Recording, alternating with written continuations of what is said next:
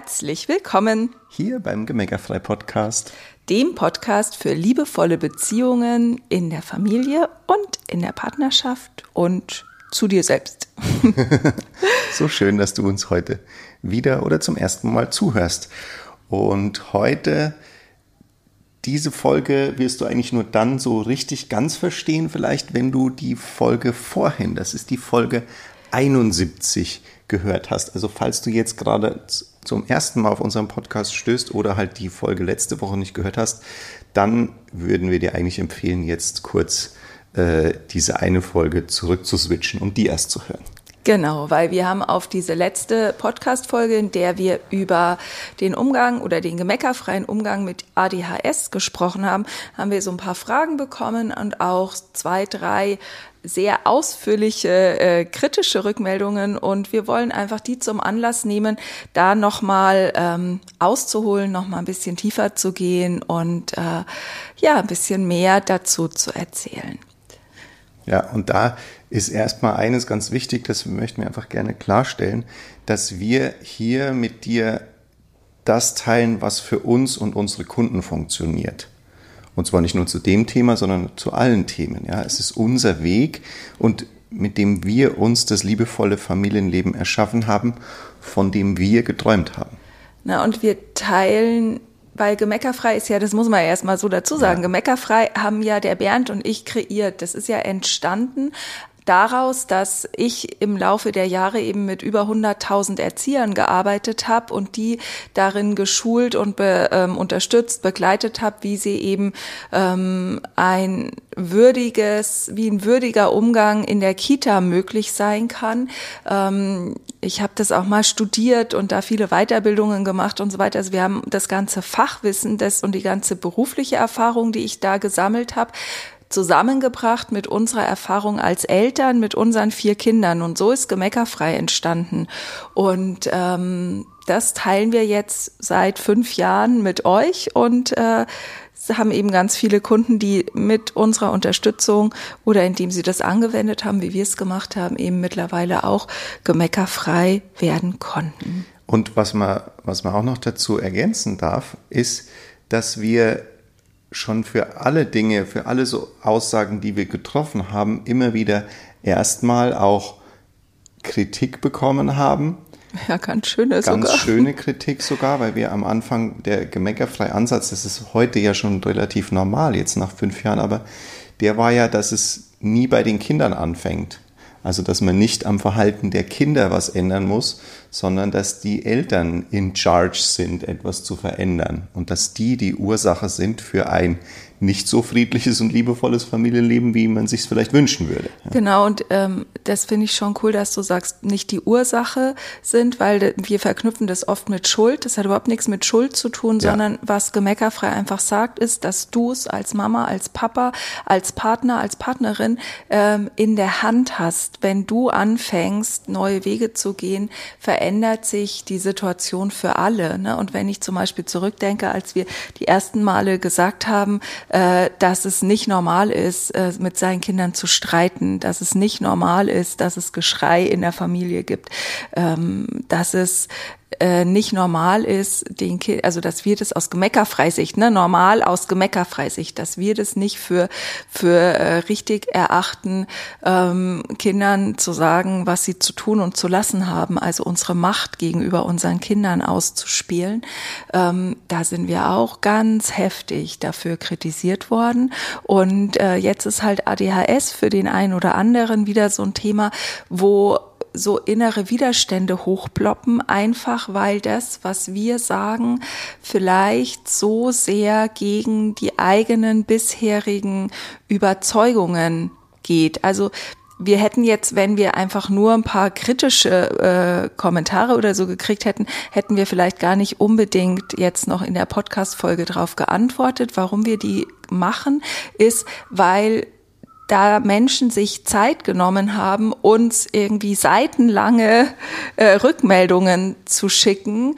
Und da ist für uns einfach deutlich, das ist wieder so eine Stelle, da bietet gemeckerfrei die Möglichkeit, die eigene bisherige Box zu verlassen.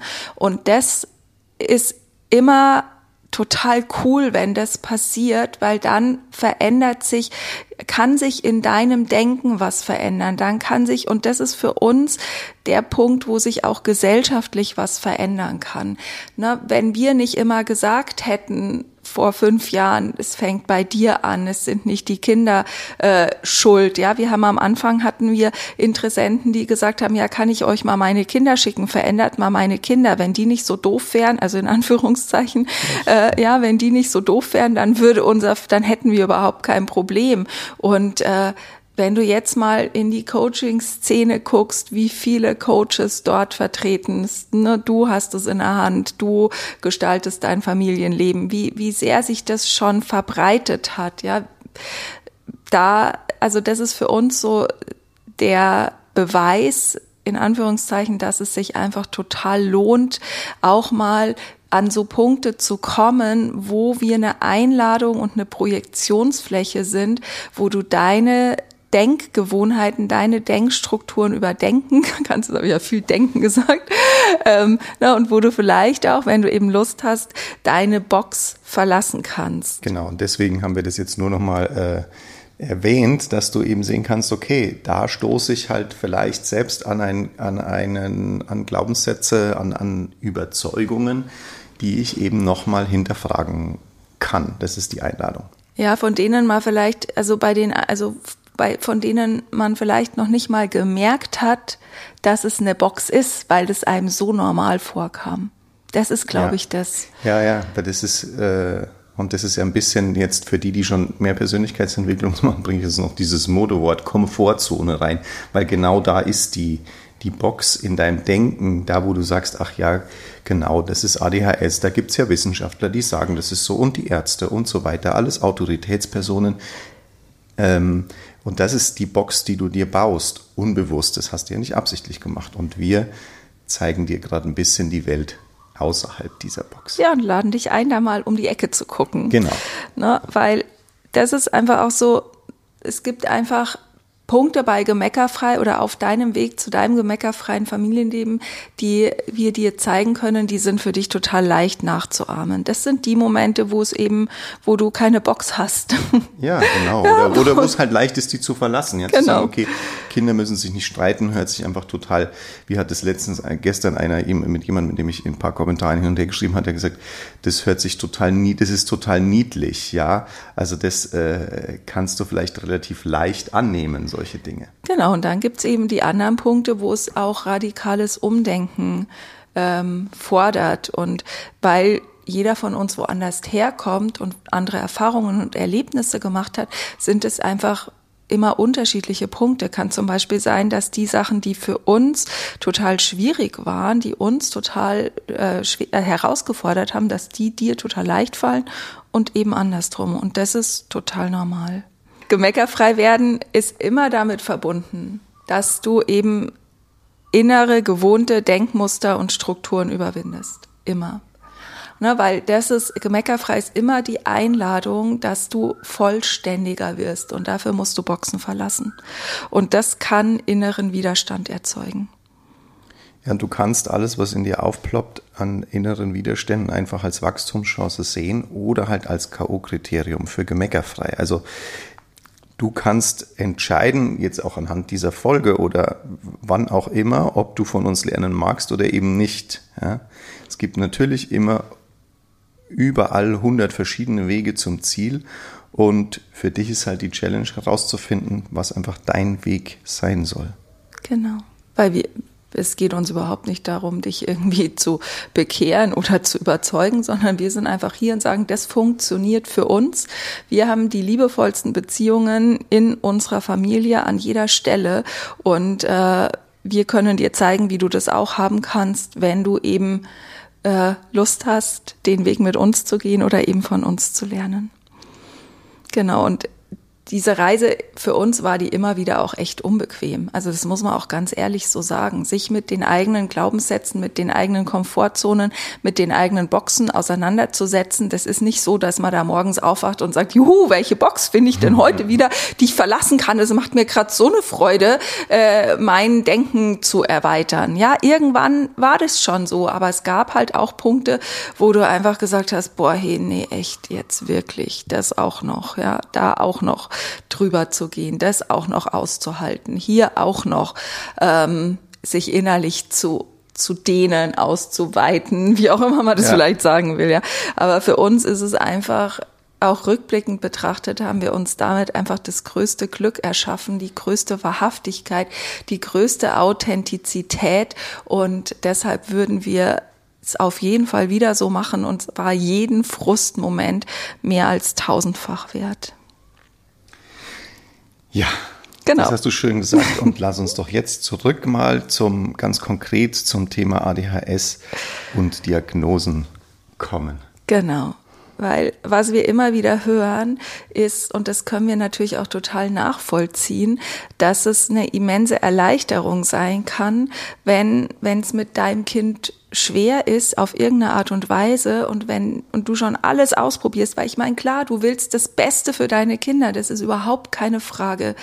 Ähm, und du hast bestimmt schon dann tausende Sachen ausprobiert und alles verläuft irgendwie im Sand oder es, es wird halt nicht so besser, wie du dir das erhofft und erwünscht. Und dann kommt jemand und sagt, ja, es kann ja nicht besser werden, weil dein Kind hat ADHS zum Beispiel, ähm, dann ist das natürlich im ersten Moment eine riesige Erleichterung. Das ist überhaupt gar keine Frage.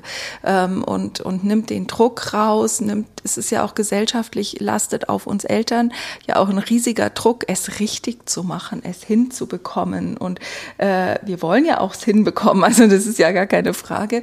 Und äh, da ist, kann das schon sich sehr, sehr erleichternd anfühlen im ersten Moment, wenn man eben wenn man auch eine Diagnose in der Hand hat, die einem quasi bestätigt oder na, dass, dass das Kind halt anders ist als andere Kinder. ja, weil sonst der andere Weg ist ja auch wieder das Unbequeme, zu einem Lehrer zu sagen, nee, ich mache in diesem System nicht mit.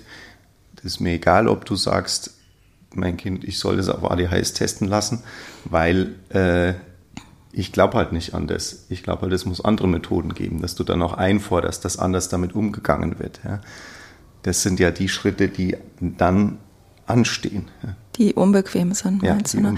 Also ich würde, genau, und, und wir wollen einfach nochmal so ein paar Beispiele geben, ähm, wo Eltern Diagnosen nicht für wahr erachtet haben oder wo die halt es ist noch nicht mal, dass sie sie nicht für wahr erachtet haben. Und das ist ja auch nicht, wir sagen ja auch nicht, es gibt kein ADHS, ja, um Gottes Willen, wir sind auch keine Ärzte hier, ähm, sondern wir sagen einfach nur, du kannst es halt für wahr erachten, zu deiner Realität machen oder eben nicht.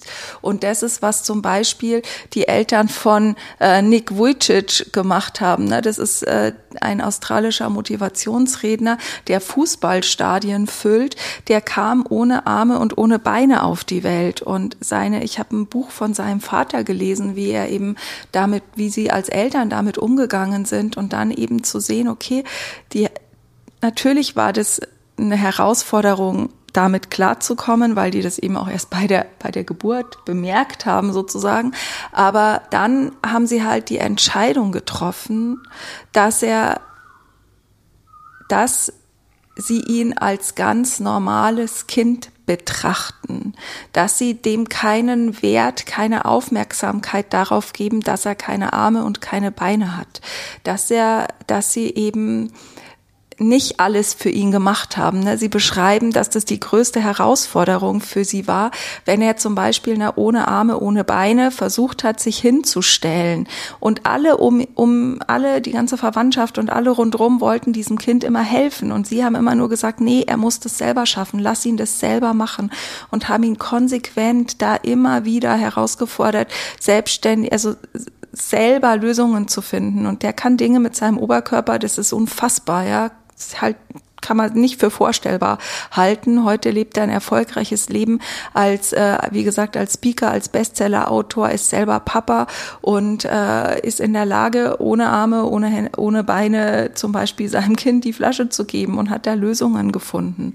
Oder ein anderes Beispiel, äh, ist Daniel Kish. Vielleicht magst du das erzählen. Ja, der ist als Säugling erblindet und er kann quasi mit den Ohren sehen, wie eine Fledermaus. Ja, der macht so Klacklaute und kommt damit im Straßenverkehr zurecht. Er kann äh, eben Räume erfassen damit, er kann Hindernisse ähm, erkennen und er kann quasi, gibt es ja auch so einen so einen Test quasi, da, dass er in einem, in einem Pavillon oder in einem Raum sitzt und, und er erforscht den quasi durch seine Akustik und zeichnet dann die Struktur und es ist erkennbar. Also man, ja. man kann dann nachvollziehen, auch als Sehender kann man sagen, ja stimmt, genau, ne, das ist hier so und so sind die Wände beschaffen und so weiter. Ja.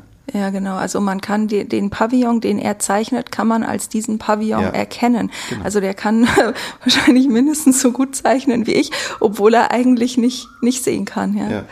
Oder Pablo Pineda, der ist mittlerweile Mitte 40, der hat als erster Mensch mit Down-Syndrom einen Uni-Abschluss gemacht und arbeitet als Lehrer an einer ganz normalen Schule.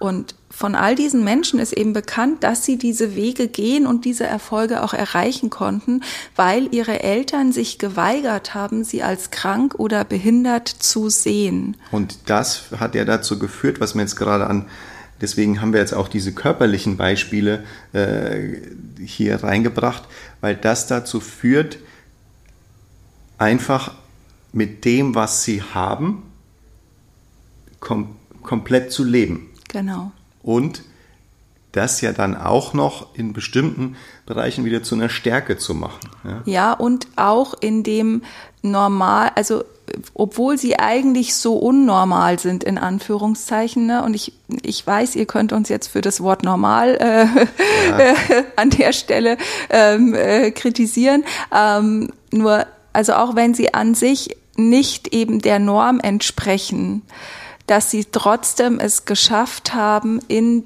sich in das System, also in unser System einzugliedern, einzuordnen, weil das ist ja auch immer eine große Sorge von uns Eltern. Ähm, wenn wir unser Kind so nehmen, wie es ist, kommt es dann im normalen Leben zurecht. Und das sind eben Beispiele, dass gerade dadurch, dass die Eltern diese Kinder als ganz ne, als, als nicht behindert, als nicht krank gesehen haben, äh, es den Kindern möglich wurde, ja, ein, äh, in unserer normalen Gesellschaft normal zurechtzukommen. Ja, ja eben nicht son inne. Entschuldigung, natürlich darfst du mich unterbrechen. Nee, ich glaube, ich, ich habe eh gesagt, was ich sagen wollte. Also ich meine, einfach stell dir mal vor, jetzt äh, stell dir mal vor, Elon Musk hätte Ritalin gekriegt als Kind. Ja? Dann hätten wir heute noch lange nicht so viele Elektroautos. Ja, wir könnten noch nicht äh, so schnell auf die ganze Welt schnelles Internet bringen, ähm, weil er einfach in seiner ganzen Energie gedämpft worden wäre. Ja, ja ich habe ähm, hab mal äh, auf der ähm, neurologischen Station in einem Krankenhaus gearbeitet, eine neurologische Kinderstation und äh, habe da einfach auch mitbekommen, ähm, wie das Kind, also was das für Auswirkungen auf Kinder auch hatte, ne, einfach auf diese Medikamente eingestellt zu werden. Und das ist jetzt schon lange her und das macht man heute bestimmt besser. Und trotzdem glauben wir, dass einfach das schon vielleicht, also wie soll ich das jetzt sagen, dass einfach in jedem in jedem, jeder Mensch ist für sich genial und wir als Eltern sind gefordert, äh, rauszufinden, wie das Kind seine Genialität leben kann. Und ähm, genauso war das zum Beispiel, also würde jetzt hier gerne noch ein Beispiel von unserem ja Sohn, ein privates Beispiel, Beispiel, genau, ja, genau. Genau, wird das vielleicht einfach gerne mal reinnehmen, weil unser ältester Sohn zum Beispiel hat in der Pubertät innerhalb von wenigen Monaten komplett alle Haare am ganzen Körper verloren. Ne? Und Das würde man jetzt vielleicht generalisierten Haarausfall nennen. Man könnte jahrelang auf Ursachenforschung gehen und sie dann vielleicht finden oder auch nicht. Und ähm, unser Sohn hat sich einfach nach ganz kurzer Zeit dagegen entschieden und hat seine Glatze zu seinem Markenzeichen gemacht. Und es war tatsächlich so in dem Moment, wo er, wo er eigentlich so ein ganz äh, ja nicht jetzt besonders auffällig war oder ihn auch äh, nicht unbedingt alle gekannt haben. Und das hat dann totalen, also innerhalb von einem halben Jahr oder was, hat sich seine Persönlichkeit total verändert. Ja, er ist, äh, jeder hat ihn gekannt, aber eben auch positiv.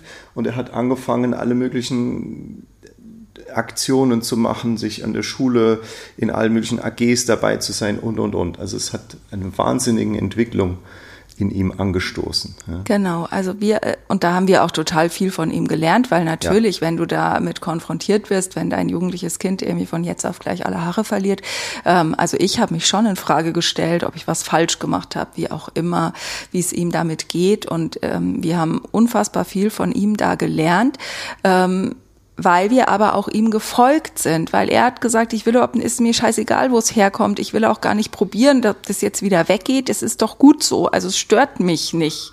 Ne? Und dann hätten wir als Eltern an der Stelle nicht gesagt, ja gut, wunderbar, dann äh, ist gut, dann, dann stört's dich halt nicht. Und das ja. haben wir, das ist jetzt, das hört sich jetzt so leicht an, weil das war ja nicht so leicht für uns an der Stelle, weil das ging ja auch drum, rauszufinden, wird er da jetzt irgendwie depressiv, äh, verdrängt er das nur, ja. äh, äh, ist das wirklich, können wir ihm die Verantwortung an, ich meine, er war 14 oder so, ja, können wir ihm die Verantwortung an der Stelle wirklich schon übertragen und so weiter.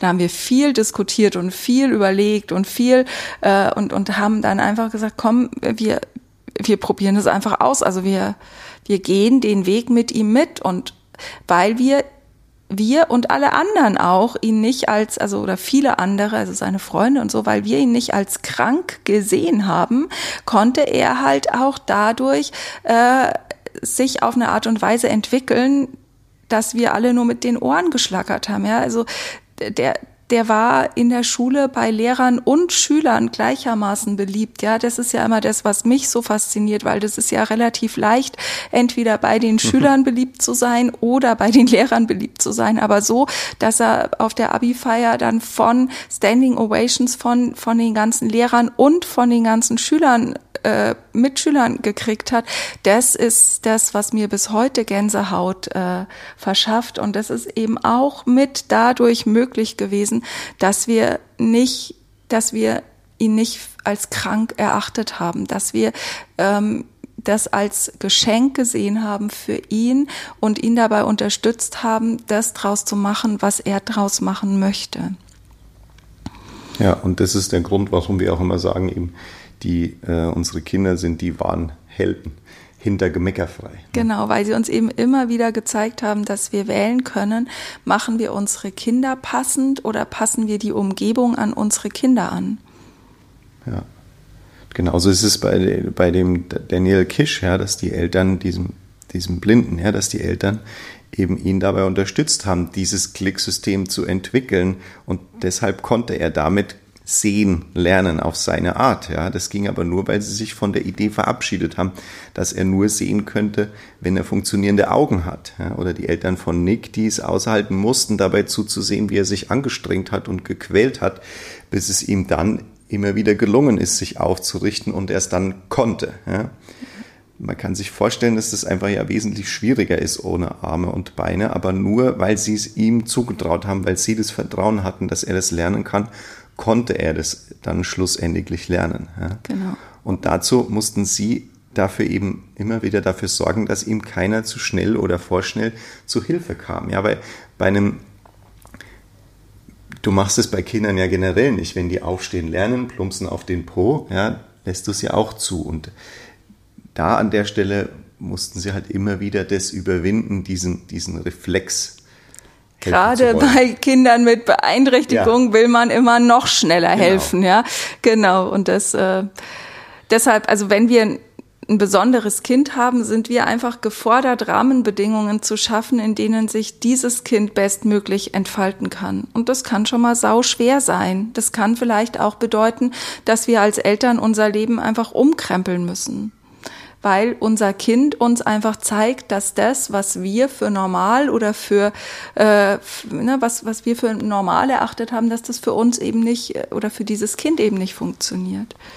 Ja, und das ist das, warum wir halt glauben, dass wir als Eltern gefordert sind, die Rahmenbedingungen dann zu verändern. Ja, erstmal für unser Kind und das, wenn wir es jetzt, weil wir es vorher schon erwähnt haben, auch gesamtgesellschaftlich sehen, darf sich halt auch das mit der Zeit oder am besten möglichst schnell verändern. Ja, wir haben das immer und immer wieder gemacht. Wir haben alles an Kindergärten und Schulen ausprobiert, haben äh, unsere Kinder haben die Schulen auch gewechselt, wenn es nicht gepasst hat und wir haben auch äh, uns ortsunabhängig gemacht mit unserem Business und unserem Einkommen, dass wir dann durch ganz, ganz Deutschland umziehen konnten und äh, jetzt auch auf Reisen sind. Ja, weil wir glauben einfach, dass jedes Kind ein besonderes Kind ist. Also wir glauben einfach, dass jedes Kind mit besonderen Talenten und Fähigkeiten ausgestattet auf diese Welt kommt. Und das eine Kind passt eben besser in das vorgegebene System und das andere passt da nicht so gut rein. Und muss ich jetzt das Kind dafür verändern oder muss ich die Rahmenbedingungen verändern? Und da haben wir uns, wie der Bernd gerade schon gesagt hat, eben immer wieder äh, für die Rahmenbedingungen entschieden, ohne dass das bedeutet, dass wir uns von unseren Kindern drangsalieren lassen. Das haben dann manche auch immer mal gesagt, ja, ihr macht ja nur alles, was eure Kinder wollen. Nee, nee, nee, nee, nee, sondern wir haben halt immer geschaut, gefühlt, gesprochen, ge getestet, was braucht dieses Kind, um sich bestmöglich entfalten zu können weil wir eben auch glauben, dass jedes Kind eine Wachstumseinladung in eine Familie mitbringt. Und zwar nicht nur für uns Eltern, sondern auch für die Geschwister, also für uns alle. Und wir können die halt annehmen und gemeinsam über uns hinauswachsen oder halt nicht. Und wir haben uns immer fürs drüber hinauswachsen entschieden. Ja, und das sind ja immer Familienentscheidungen. Also das ist ja immer was, was man, mhm. was man ja äh, natürlich abhängig vom Alter der Kinder, in welcher Intensität, aber immer Dinge, die man ja auch, äh, die man eben gemeinsam entscheidet, ja, und wo alle dann auch mit committed, mit dabei sind. Genau, und wenn ihr jetzt zum Beispiel die Diagnose ADHS habt und eins eurer Kinder äh, das diagnostiziert bekommen hat, dann wäre halt unser Vorschlag, diese Diagnose nicht signifikant zu machen, also dem einfach keine Bedeutung zu geben und darauf zu vertrauen, dass das Kind die Selbstheilungskräfte in sich äh, aktivieren kann, dass es gesund sein kann. Und das ist uns schon klar, dass das kein, keine Mainstream-Meinung ist und gleichzeitig einfach zu gucken, wie kannst du die Welt verändern für dein Kind, damit das für dein Kind leichter wird. Also wenn man zum Beispiel nur schon weiß, dass, ähm, und das ist ein Aspekt von ADHS, einer unter vielen ist schon klar, dass es mit einem Sauerstoffüberhang im Gehirn zusammenhängt, wenn die Kinder so zappelig werden und äh, dann einfach zu sagen, okay, wie viel mehr Bewegung kann ich denn in den Alltag packen, gerade für Jungs, dass eben dieser Sauerstoffüberhang, der wird durch Bewegung eben abgebaut und ähm, da dann wird's schon leichter zum Beispiel. Ne? Und ja, kalte Duschen würden. Also es gibt ganz, es gibt tatsächlich einfach ganz simple Methoden, von denen man, von denen man an sich schon weiß, ja, die, die da äh, Verbesserung reinbringen. Und wir und das da kann, weißt du, und wenn du jetzt meinst, uns als Schwurbler bezeichnen zu müssen, weil wir sowas sagen, ja. dann dann mach das gerne, aber dann hör noch mal den Anfang von der Folge und entscheide halt, ob du von uns lernen möchtest oder nicht, weil eben zu sagen, okay, wie kann ich es wie kann es uns gelingen? Also die Frage ist immer, was kann ich rausfinden, was braucht mein Kind, was brauchen wir als Familie, um mit den Gegebenheiten, wie sie halt gerade sind, bestmöglich zurechtzukommen. Und unsere Entscheidung wäre an der Stelle eben nicht ein Medikament zu geben, von dem das Kind dann auf Jahre äh, abhängig bleibt oder dass es immer braucht, sondern unsere, unser Ansatz wäre eben ein anderer. Es wäre jetzt auch nicht so, dass wir sagen würden, setzt es auf der Stelle sofort ab, um Gottes Willen, sondern einfach zu sagen, okay, wie können wir Wege finden, dass das Kind mit seiner Besonderheit im Alltag zurechtkommt, ohne medikamentös behandelt werden zu müssen. Weil das eben aus unserer Sicht die Möglichkeit bereitstellt, dass das Kind seine Fähigkeit, sein Talent zeigen, entwickeln und ausleben kann. Genau. Ja. Jetzt haben wir ganz schön viel geredet. ne? Alles im Leben ist das, was du draus machst. Und gemeckerfrei sein bedeutet, aus allem Gold zu machen und alles für möglich zu halten. Und damit Kinder diese Fähigkeit behalten oder wieder entwickeln können, brauchen sie Erwachsene, die bedingungslos an sie glauben und sie für gesund erachten. Ja, und sie brauchen Erwachsene, die bereit sind, ihr Leben an den Bedürfnissen der Kinder auszurichten. Auch wenn es manchmal unbequem erscheint. Und wir glauben, dass wir das unseren Kindern schuldig sind. Ja. Genau. Wir hoffen, wir konnten noch ein bisschen äh, Licht ins Dunkel für dich bringen, wünschen dir eine wunderschöne Woche und bis bald. Alles Liebe. Tschüss. Tschüss.